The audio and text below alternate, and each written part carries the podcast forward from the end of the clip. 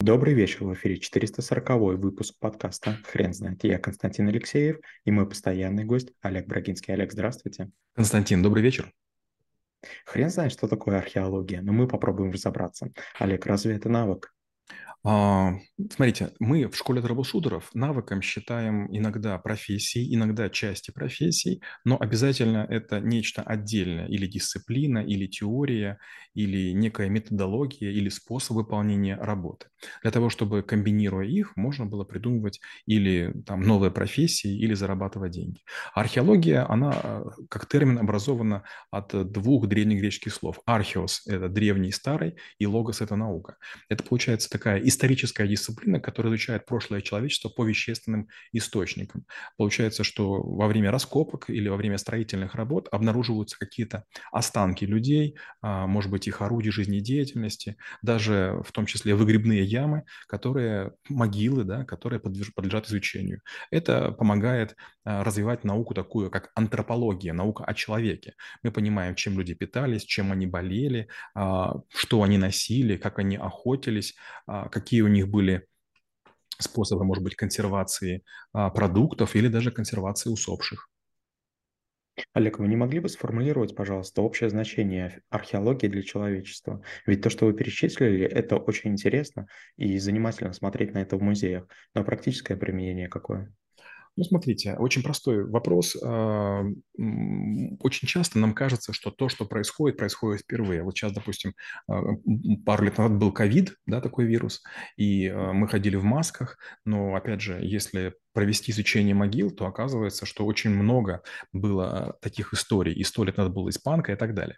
Например, опять же, если обратить внимание, да, то слово Иммунитас – это было слово, данное рабам, которые переболели во время какой-то эпидемии, после чего они могли а, убирать трупы, не, буд- не боясь заражения, и когда заканчивалась эпидемия, их сделали свободными людьми.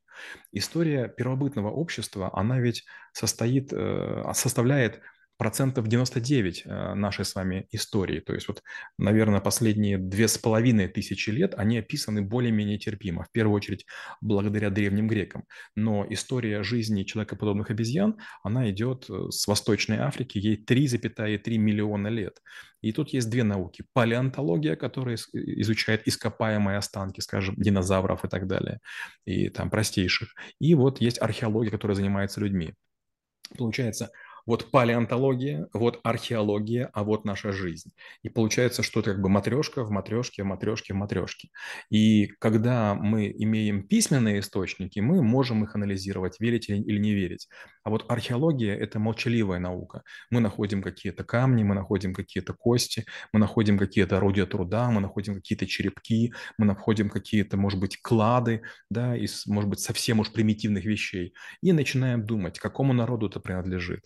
Например, том, вот недавно, кстати, в Беларуси а, мужчина охотился на сома и вдруг нашел там средневековый меч. Или, допустим, там вот недавно совсем в Англии тоже на одном из полей нашли кольцо, которое, скорее всего, принадлежит викингу. И вот по таким вот маленьким останкам мы можем понимать, о, оказывается, есть некие страницы истории, которые мы еще не знаем, которые вот нам еще предстоит освоить. Олег, расскажите, а в чьих интересах а, спонсировать а, а, археологию? Есть несколько категорий людей. Первая категория людей – это церковники, и все, что вкладывается в церковную доктрину, конечно же, будет спонсироваться, то есть если есть какие-то доказательства. Поэтому если будет доказано существование Иисуса Христа, плащаницы, копья, которым там его кололи, или друг, там тернового венка, это будет иметь невероятную ценность.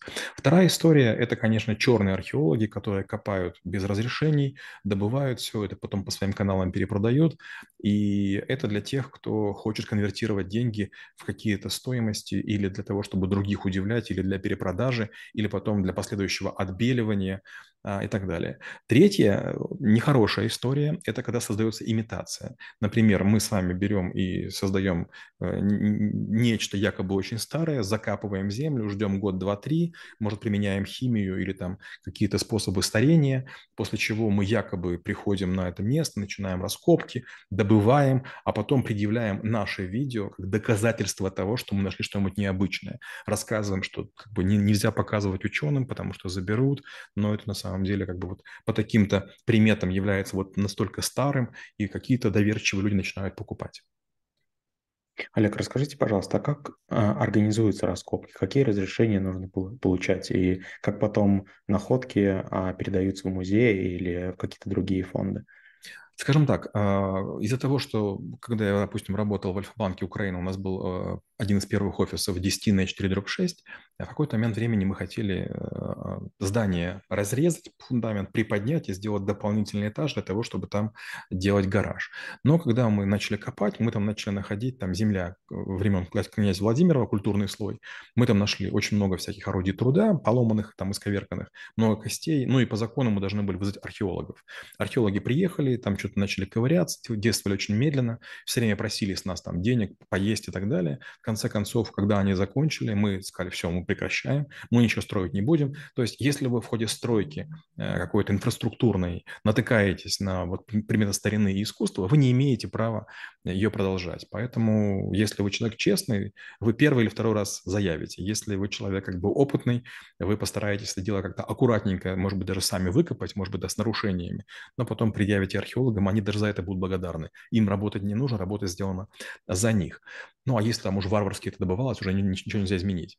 И второй вариант – это когда производятся различные аэрофотосъемки с использованием дронов или с наложением различных способов а, изучения местности. Время от времени находят города, которые находятся или в озерах, или в лесах заросших, или даже погребенные под песком. И вот если есть доказательства, потом собираются ученые, э, организуются экспедиции, даются разрешения, и очень часто более богатые страны приезжают на более бедные территории, территории, там разбивают лагеря, приводят специалистов, которые делают а там местные люди или студенты делают простей, простейшую работу, а когда уже все вытаскивается, это все сортируется, именуется, а, перемещается в хранилище музеев, если имеет какую-то ценность, охраняется. Олег, скажите, вы знаете, какие сейчас самые знаменитые ведутся раскопки? Что человечество пытается найти в данный момент? Трудно сказать. Ну, во-первых, есть несколько разговоров о том, что открыли новые города майя, которые отравлены ртутью.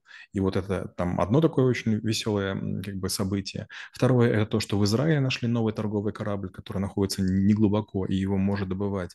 И третье – это новый вид археологии или палеонтологии – это ледовые. Ледники тают, и там скрываются из-за таяния новые пласты, и поэтому там даже откапывать ничего не нужно. Просто ученые должны время от времени пролетать над этими айсбергами, и там через там, 20, 30, 40 сантиметров бывает находятся стоянки древних людей, там какие-нибудь сани, какой-нибудь там вид червей.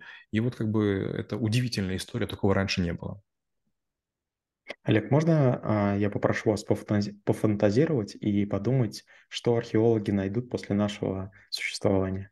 А, это очень просто. Они будут находить скелеты, возле которых будут находиться грудные импланты и, или там, не знаю, там приспособления, которые приводят к коррекции члена. Еще ТикТок, мне кажется. Олег, спасибо. Теперь на вопрос, что такое археология, будет трудно ответить. Хрен знает.